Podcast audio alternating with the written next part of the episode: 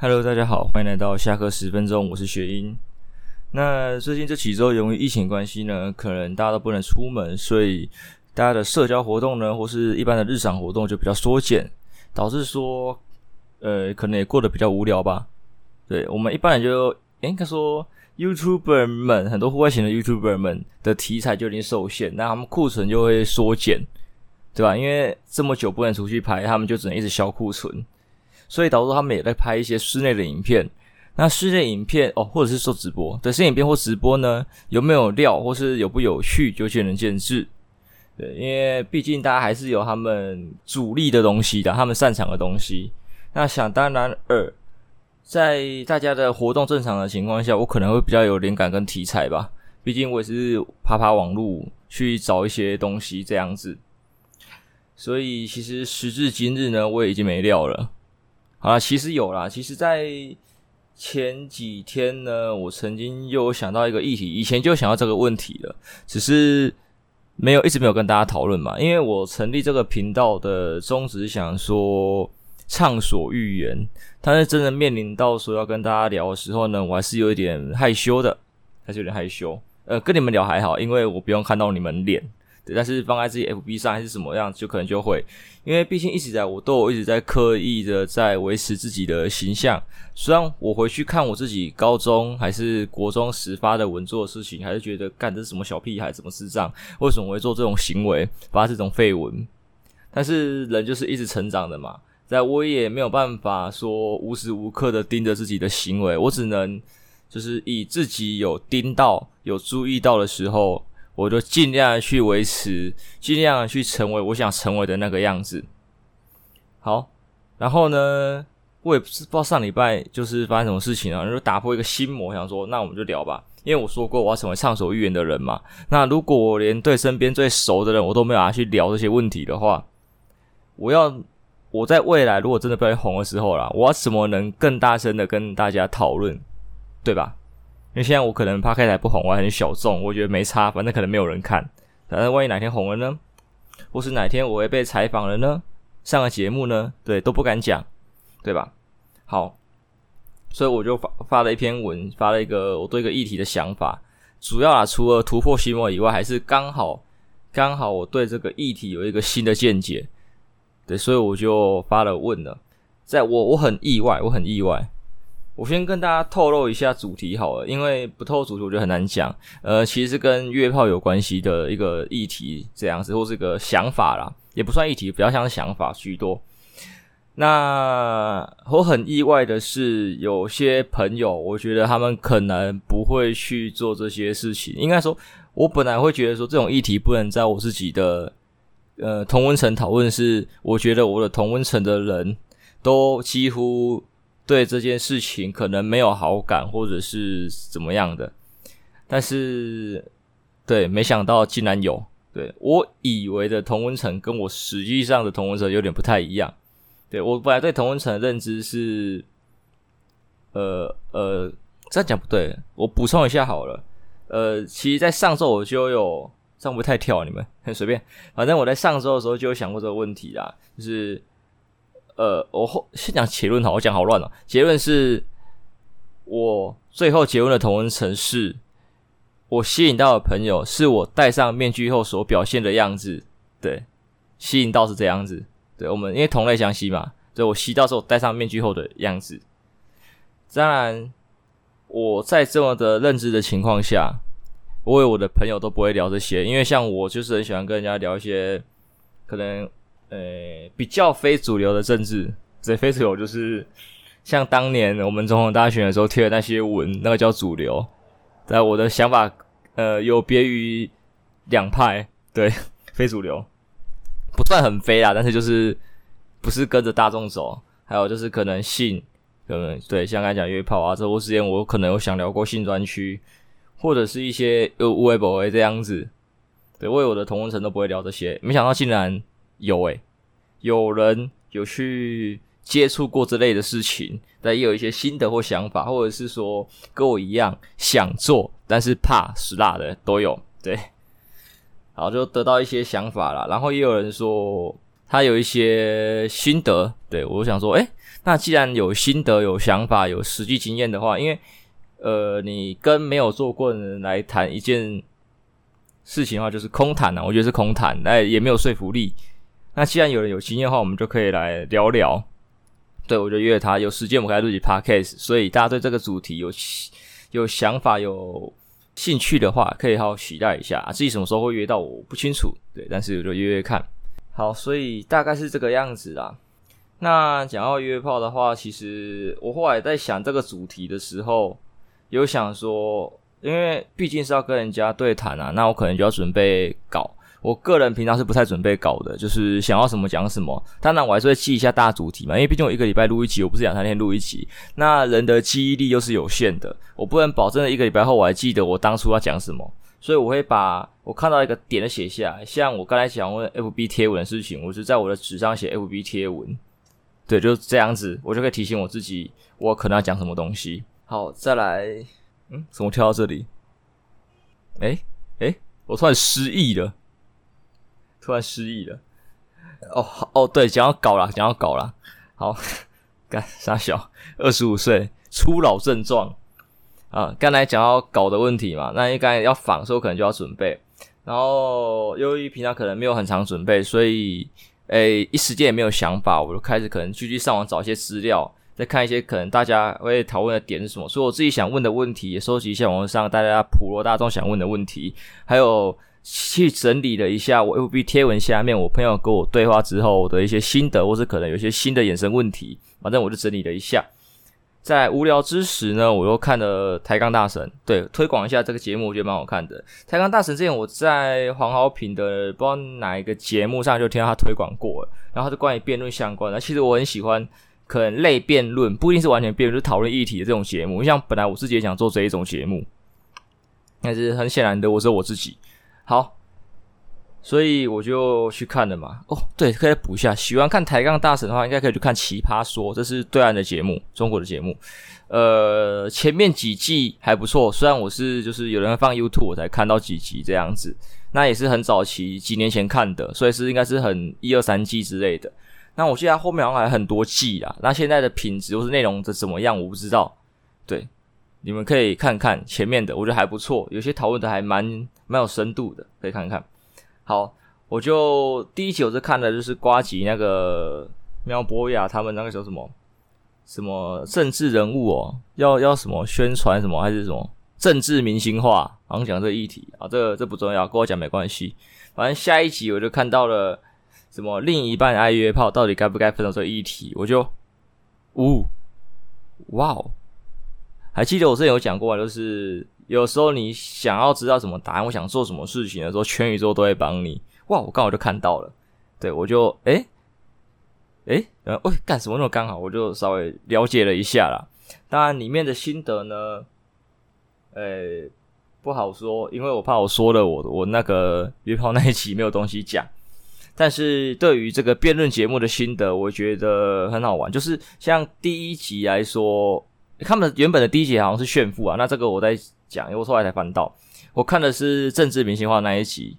诶，在那一集的辩论里面呢，很显然的题目没有问题。那两方针对他们的论点去叙述的话，就会我觉得也没问题，辩论也很精彩。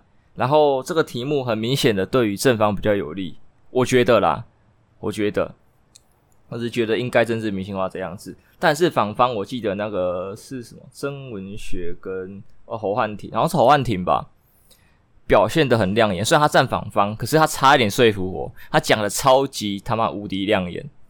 我觉得这是辩论好玩的地方，因为所有的题目不不一定都是呃可能有优势，有的时候可能五十五十，运气不好可能六四或七三开都有可能。可是他们就拿得很明显七三开，他们占三的那个部分，然后还可以把它讲的五五波，我觉得真的超屌。我觉得这完全就是辩论好看跟好玩的地方。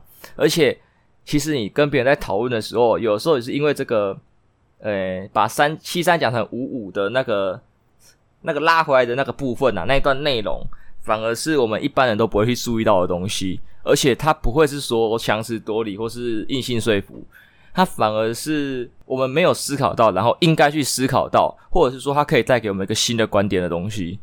那这个就很，我觉得很棒，因为它可以刺激我们的思考跟注意。因为毕竟，如果我们不一直去思考的话，我们就很容易被主流意识、民意之类的东西带着走嘛，对吧？在很多细节可能就没有去注意到，然后人就不会进步。因为我觉得思想的进步是因为人们有在思考而造成的。我想想，那个有个名人说过，迪什么的吗？迪卡侬，迪卡侬是卖鞋子的吗？迪卡尔，我思故我在嘛。虽然这好像不是同一个那个没相关，反正对，思考思考是很棒的。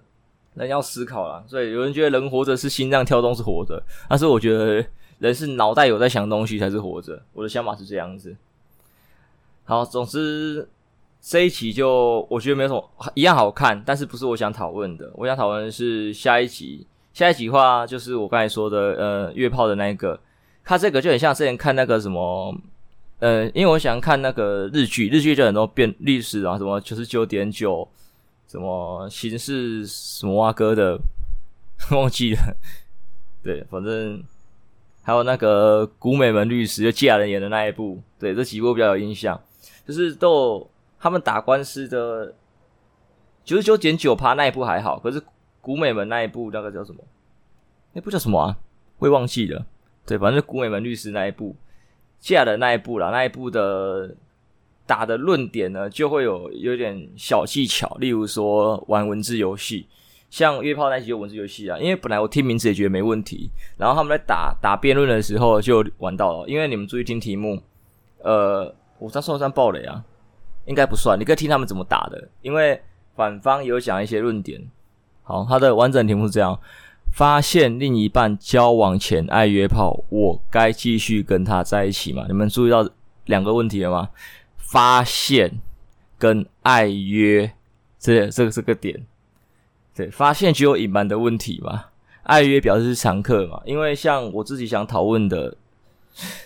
我先留下来，对，反正就是这个发现就是一个可以打的点呐，因为就隐瞒嘛，对，就因为我们一般看到这个题目，可能就会说什么啊，生活习惯的配合啊，无会不会朝这个方向打，但是他说发现就是讲到了隐瞒诚信这个问题，就往这个方向打，然后就把正方打得体无完肤，我觉得还蛮好看的，你们可以去看一下，这样，好，然后我前面就讲了嘛，我没料嘛。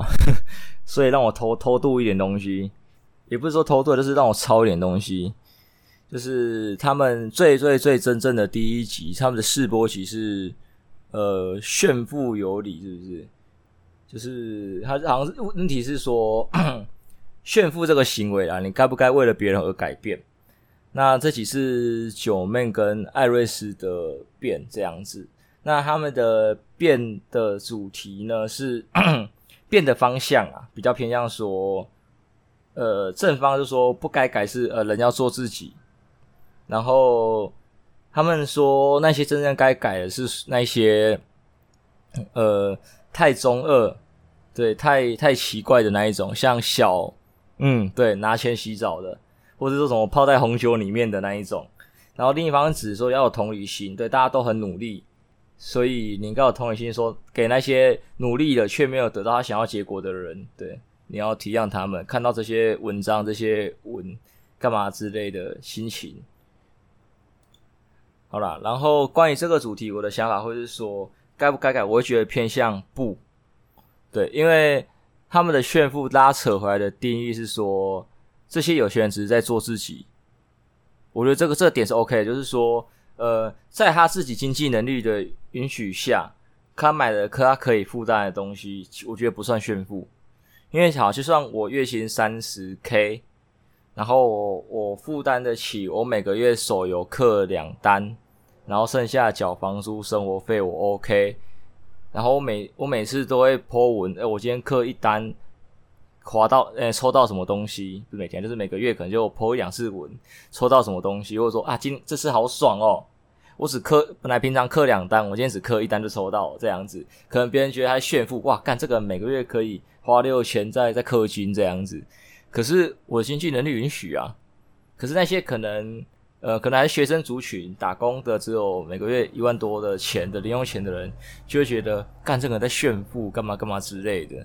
对，因为他花的钱对你来说是你经济能力不允许，所以你可能会有点不平衡。我觉得这样的话，你就不应该改变，因为这不是你的错啊，是他自己不平衡，他自己那个心没有扭过来，你懂吗？然后真正该改的炫富模式是浪费，因为其实他们都没有提到浪费这件问题，他们只是觉得说什么那些是太中二啊，干嘛之类的。然后我觉得主要论点是浪费，因为你像好拿一千块洗澡这件事情，看来真的是中二，但是浪费吗？不至于，不至于浪费啊，就是无脑而已啊，北七北七。像我啊，我我操，我三三呃三十 K 三万块，我全部换了一块钱。也可以弄出那个量，那个浴池，我进去泡澡啊，就北齐而已啊。但是如果拿什么红酒泡澡啊，泡完之后那红酒倒掉，你说你他妈的，如果能把它喝掉，还是做什么利用，我我不反对。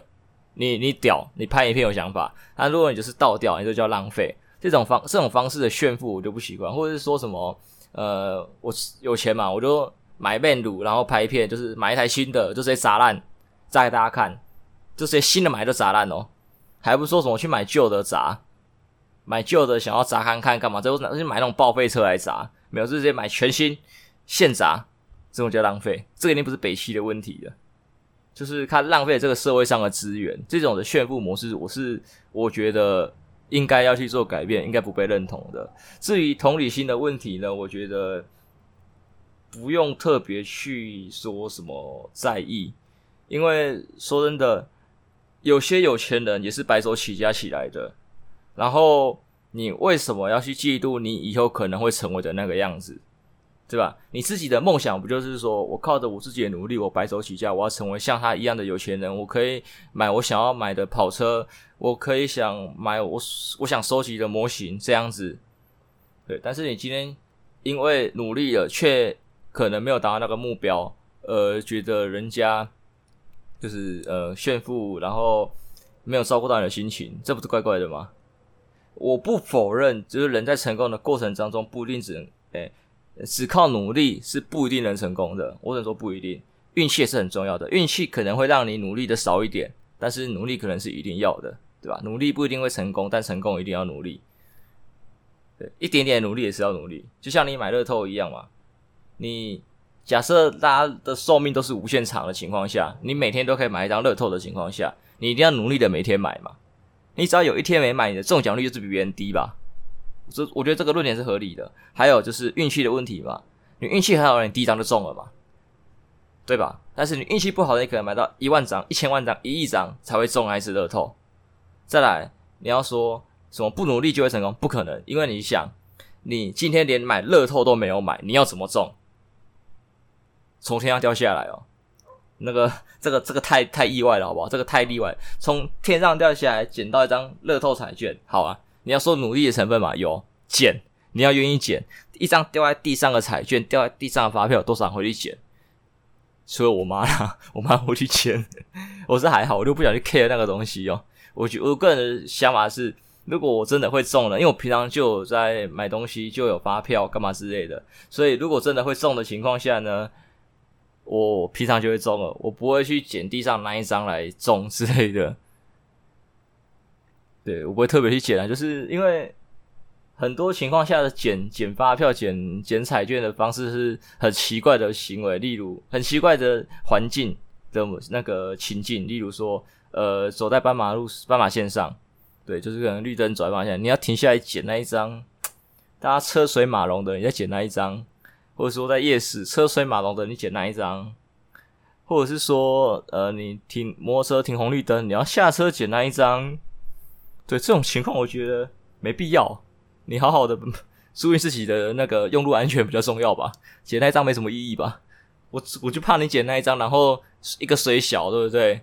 然后中二透的确啦，还被车 A 到，对，也算中二透，好不好？另一种物理的，大概是。对，大概就这个样子啊，所以我觉得这是辩论的好玩的地方。你看，他们正反两方都有他们想要主张的点，但是听的人就会衍生出第三个新的论点或是一些新的想法，对吧？我就是那个听的人嘛，所以我觉得人也是很好玩的地方嘛。一百个人说不定就有一百种想法。所以来说，我很喜欢做人与人的讨论，就像我跟你们现在这样子。哎，对，找一个朋友来聊，可能就一对一两个想法而已。但是我跟你们聊，看观众可以是无数个，对吧？无限多个。如果你们愿意留言跟我聊的话，我是不是就可以汲取更多人的想法，对吧？我本来一直的主主旨是这样，虽然录到现在，这集是什么第二十集吗？还是十九集？我有点忘记了。我都每次录完都忘记集数。对，我还没在我的拍上看到任何的留言。也没有在任何的，就是粉丝专业收到留言啊，所以呵呵，对。不过没差，还是继续努力嘛。就说了嘛，刚才有个彩票理论嘛，我不买彩票，我一定不会中。我我不发 Podcast，我一定收不到人家的回馈，所以我一定要坚持到底，一直去录。就是没有办法，这叫什么？哦，挖矿理论吗？挖到底就有可能有，但是这个条件要设立在就是无限。对，因为说你人的寿命只有五十年的话，那就有点困难了。哦，对啦，说到努力会成功这点，可能还会讨论到寿命啊。因为考虑到寿命之后，大家的该的论点就一切都不成立嘛。对，你可能要一一什么什么一百亿兆张彩券才会中，但是你这辈子只能买到一亿张，你就得死。对，你你就寿终正寝，对啊，你中不了。对这没有办法啦。好，那我们来聊点嗨的。其实最刚开始我的那个开头就有讲到一些，就提到疫情两个字。虽然现在我又要讲疫情的事情，但是可能没有那么多加油打气或是讨论吧。哦，有诶，对不起，我错了。因为我后来有在别人的一个文章看到说，各 Podcaster 非医疗或是疫情相关的，对，什么讲历史的啊，讲股票的啊，讲下面无为不为，可以不要一直聊疫情吗？对，他们本来想追踪你想听的不是这个，可是现在因为三级警戒在家里，每周每次每集都在聊疫情，就是完全偏离主题了，这样子。那我想说，看会不会大家听很腻，我也不要讲好了。诶，对，不好意思，我错了，我还是把它列进去。啊，我本来就没限制主题，我可能没有偏题的问题啦。啊，讲一个，下就所以拉回拉回正题，我要开始讲喽，准备好喽。在上周，我差一点与确诊擦身而过，这样吗？这样有点试一下自己啦，因为我因为自己身上有些慢性病的关系，所以我会到医院回诊嘛。那就去，让我讲我在哪家医院吗？哦，还是不要讲好了。好，我就去医院回诊。回诊的那一天。呃，其实跟上礼拜有关系哦，因为上礼拜一跟三我都回诊，对，两个不同的科。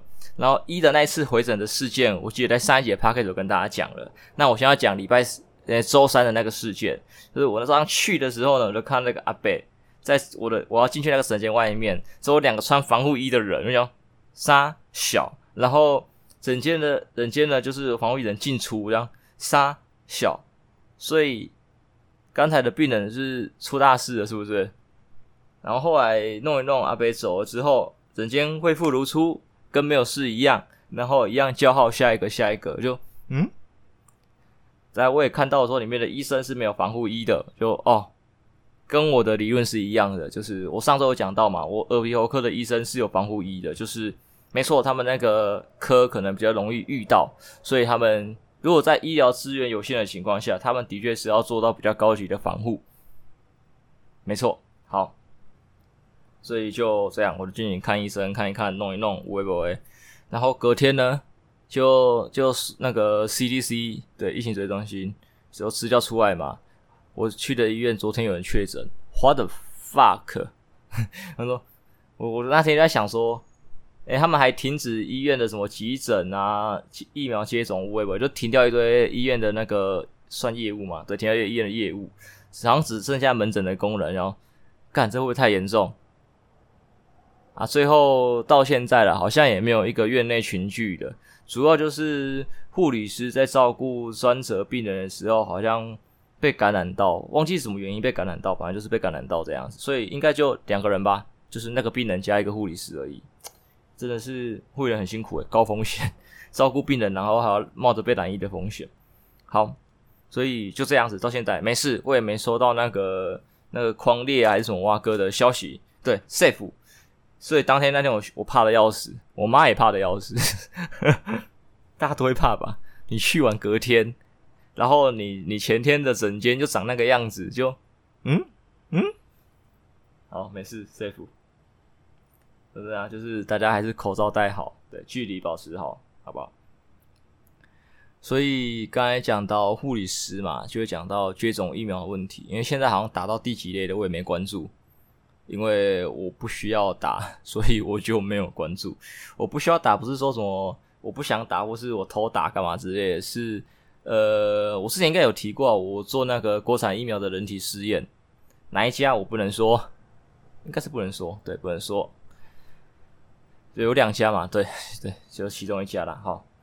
所以我应该是不需要打，一来就是在试验期间我不能接种其他疫苗，二来就是我打的可能是安慰剂或者是真正的疫苗，那打到真正的疫苗重复打第另外一个可能就会出事情吧，我不知道，因为一般来说两剂嘛，如果是打下去就三剂四剂的，这会崩哦会崩会崩没崩我们知，我不想当白老鼠去测这个啊，打到安慰剂也怪怪的。因为我就要帮人家做实验，我当然破坏人家实验，我跟他北齐，哦，所以就是不要了，哦。那想要疫苗比较严重的，应该是上礼拜报的几个吧。我注意到可能是好心肝诊所偷打疫苗的事件，还有高雄锦专跟眼镜行打疫苗的事件。那我们从轻的讲，还是从时间线讲？从时间线讲好了。哎，哪个比较早啊？我也忘记了。好，两个混在一起讲。那我们先讲比较简单，就是锦专跟眼镜行偷打疫苗的事件。先讲高雄的眼镜行偷打疫苗事件。呃，也不是算偷打，他们是在六月四号，就是全体远近行员工。好，这就大家就很诟病嘛，在打这一点。但是这一点可能也不是说一定要去攻击的，因为呃，验光师他们都算医事人员。所以第一类是医疗人员嘛，应该是吧？我应该没记错吧？就是医疗人员要打，所以他们凭着医师执照干嘛之类的去打。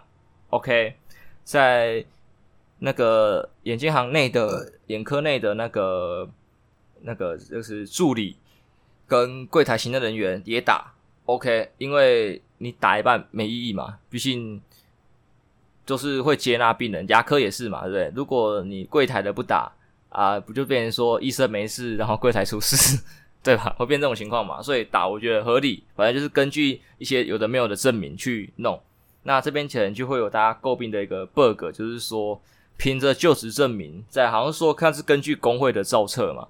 所以如果有人没有换工会嘞，如果他换工作没换工会嘞，对吧？那有可能啊，因为这件事情比较急，还有政府资源的问题，我不确定。所以没办法去做一个很详细的清查，所以就是以自由心证嘛，这没有办法。还有就是说，这边会衍生一个问题，就是呃，有执照但是没有职业的医事人员也打了这件事情，就是他们不是所谓的前线的低风险的人，但是还是打了。因为像我在讨论这个相关的问题的时候，朋友就会讲，好像有。忘记是议员还是什么，反正他也有医生的执照，但是他现在当议员。我不是指柯文哲，对，不是他，对，所以也打了。所以我就讲过，这是没有办法的 bug，因为我的我的出发点是这样子啊。如果你真的要做的很详细、很详细的查，那就要花更多的时间。那在现在疫情紧急的情况下，你花更多的时间去查这个东西，我觉得是没有意义的。就让大家自由心政，真的有需要就来打。如果有人要讨假包，那你也没办法，对吧？所以总比在查老半天，然后又在拖老半天，然后让这些医疗的真正要的医疗人员打不到，那让事情变得更严重。我觉得这个是可以忽视的错误啦。有时候你就这样以大局为重，这种这种这一点错误你就算了吧。所以说你可以尽量做，但是不要花太多的心力去查这件事情。对，你可以有空闲就查一下，查一下，或是尽量的去完善。只能说尽量啦，但是你要百分之百做到好再开始施打，我觉得是不可能的，太浪费时间了。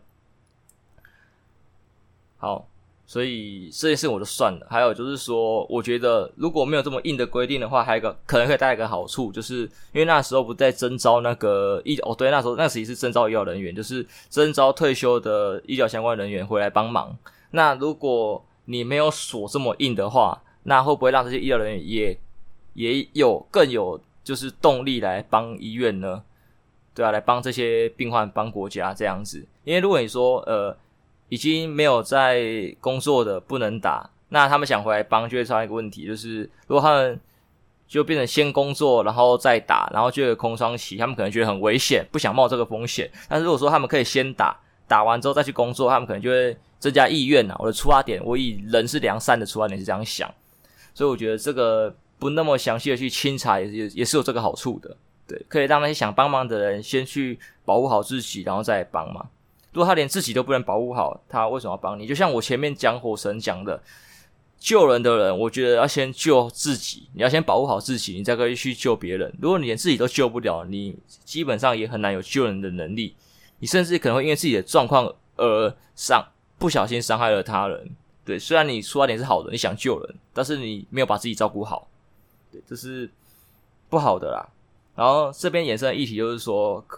相关但是非第一类人员嘛，就会大家诟病的点，因为有时候大家就是我觉得算猎物啦，但是其实都是可以讨论的。点，因为就像我刚才讲的嘛，就是每个人都有每个人的想法，那都可以拿来讨论。那就讲到高雄警专的部分，因为警专的话就是，呃，有提到说他高雄也不是高雄，好像台南吧，就是把警专生列在一线人员，然后也跟警察也去打，但是其实在因为疫情关系，他们没有实习，所以不会接触到一线。然后还有一些文下封口令说：“哎，这些学生我们是特别安排的，所以你们不要去讲啊，不要造成新闻事件。”然后最后好像被惩处。很显然的，这边就是有鬼，对吧？如果没有那篇文章，然后把它安排进去，说这些，如果你是说这些学生在他们已经可能要安排实习了，只是卡在疫情没办法如期的，但是他们在 stand by 的过程当中。对吧？如果今天真的缺人了，这批学生就要从 standby 马上照上前线，那他们先打起来预备，我觉得可能还没有问题。但是据说有诟病的就是，据这些人应该是都不会被叫上来，跟有那一篇封口令的文章，再加上后续的惩处，那应该就是程序上的问题了。这边就对，由于前面的一些漏洞。对，导致后面的这个事件的发生，这就是不好的面相啊！这就是我说的，前面那个可能算可以忽视的小错，可是到这边的话呢，就变得这个错就开始变大了一点点，然后错再更大，就变成像好心肝诊所的那个事件嘛，他可能利用了这个 bug，对啊，因为好像医事人员的同住家属也可以打嘛，那如果你名单可能稍微变动一下呢，那就可能可以打的人就变得很多。对啊，那好心肝可能有利用了这个漏洞，所以打了很多的大家诟病的权贵啦，不一定有权贵，可能有些只是亲友，但是权贵一定是拿出来编的，因为毕竟这个社会呢，毕竟基本上还是仇富仇权贵。那如果他们是这件事情，我可能想分几个点来看，如果他们只是因为单纯利用了亲朋好友的身份来打的话，那可能无可厚非嘛，他们就钻了那个刚我讲的漏洞。那如果他们是跟这个诊所利益交换的话，那真的是没有办法帮他们开脱，真的。利用漏洞跟利益交换，我觉得两个的虽然都是错，但是错的 label 是有差别的。那这个还是要探讨。那这一点的名单的话，我不会想去讨论说他们错多错少，反正他们都是错嘛。因为说真的。观感不好啦，就是像我前面讲的，医疗人员、非职业的或是警察、警专的那个，可能都还可以以有可能随时被调到前线来安慰自己，对，来说服大众。但是那些可能权贵或是说诊所的亲朋好友牵扯到的那一些有的没有的人，是基本上不会有被招到一线的理由跟可能性。所以让他们偷打的话，社会观感一定是非常的不好，然后也于理不合，对吧？除非今天说我我打，然后我愿意，你今天需要志工的时候叫我，OK，我给你过，好不好？我给你 respect。你如果这些艺人或朋友们，对这些权贵们，今天在脸书上发文，不止我道歉，还补了这一句吼，我会觉得好，这算是一个我可以接受的弥补过错的行为，因为真的打就打，内部就要吐出来嘛。对，但他也占掉这个名额嘛，那你占掉这个名额，你就做事嘛，对吧？啊，他做事我就可以接受。诶，说到艺人这个，就要感谢那个嘉永姐吧，他这个号召各方势力买了那个医疗器材，不错。这个值得嘉许，对，我们给他一个掌声，好不好？值得嘉许，这值得嘉许。那讨论到最后，好情干是我以这个事件做一个总结，我的看法就是，我会这边我也想讨论到政治的问题，因为基本上柯文哲被这件事情压得很惨，然后其实名单上面好像各方势力都有。但是各方势力在这件事情爆出来的时候很简单，只要压着柯文哲打就好了，跟他压呃名单公布啊，还是说什么挖哥之类就好，因为他可能也不敢公布，因为毕竟后面的名单牵扯到了各方势力，也可能跟柯有一些利益的，任何事情都有这些利益关系的，这个无可厚非。等于说他把名单公布呢，就双面刃，虽然可能有蓝的有绿的的人，所以爆出来之后就变成科受伤，蓝绿也受伤，对，智商一呃。伤敌一千，自损八百，这样的做法可能就是不符合成本啊，对吧？我们这样七伤拳打来打去，可能没有意义，倒不如说，如果我不揭露，我被你压着打，我可能就是吞两百的伤害。对，我们把这个数数值量化嘛，对不对？我不揭露，我吞两百的伤害；我揭露，我要吞八百，可是我可以打你一千，怎么样？我还是亏，我亏了六百，而且你想嘛。科的势力跟蓝绿的势力的资源来比，你损一千还好诶，你扣一千滴血还好，可是八百血对我来说很痛诶，你懂吗？那在这种考量之下啦，如果是我，我也不会公布，我宁愿吞，这我就认了，我没有办法，我只能吞嘛，还能怎么办？你不吞，你后面造成伤害更严重啊！就是大家可以去思考这个点啊，为什么他不公布的可能性？对吧？因为如果说里面的名单都只有柯的亲朋好友或者他的相关人士，那可能是他自己的包庇有问题。可是如果里面是各方人物都有的话，对，那可能就是一个互相牵制的东西，就是谁都没办法去报。对，而且那些蓝绿的也不会说你不报我就来报，因为谁报就是谁谁谁自损八百嘛。所以就是大家互相牵制，我压着你打，你也不敢报，就这样子。啊，在那个最开始，因为是在北市发射的嘛，所以北市要吞，没办法，他也只能吞。哎，这 好玩，就是策政治策略啦。因为平常我在玩桌游，有时候就想到这个问题。有些事情，一些可能做游戏上的一些惩罚副作用，你也只能吞嘛。你不吞，你就是成被，就是要损失一些资源嘛。啊，你要评估你的资源跟敌人的资源。如果自自损八百，你资源比人家少，没有意义啊！对，你损失更大，你就吞吧。这是可以思考的点啊！如果你们有什么有趣思考的点，也都可以拿出来讲。因为相相比前面在骂来骂去啊，他就是不敢讲了哈，他包庇了啊，他干嘛干嘛之类的。虽然网络上的就是非黑即白的两方论点，我觉得很无聊啦。为什么不多想一些其他的可能性呢？因为很多事情真的都不是一体两面的，非黑即白。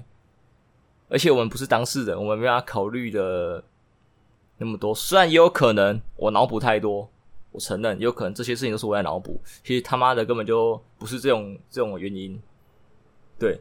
但是这种原因我觉得是可能的。而且说真的啦，哪个侦探不是脑补？你去看有没有看过《名侦探柯南》？有没有看过什么夏洛克福尔摩斯？干那个，你跟我说那个没有脑补，我就不相信。他们没有预设任何立场，他们就是。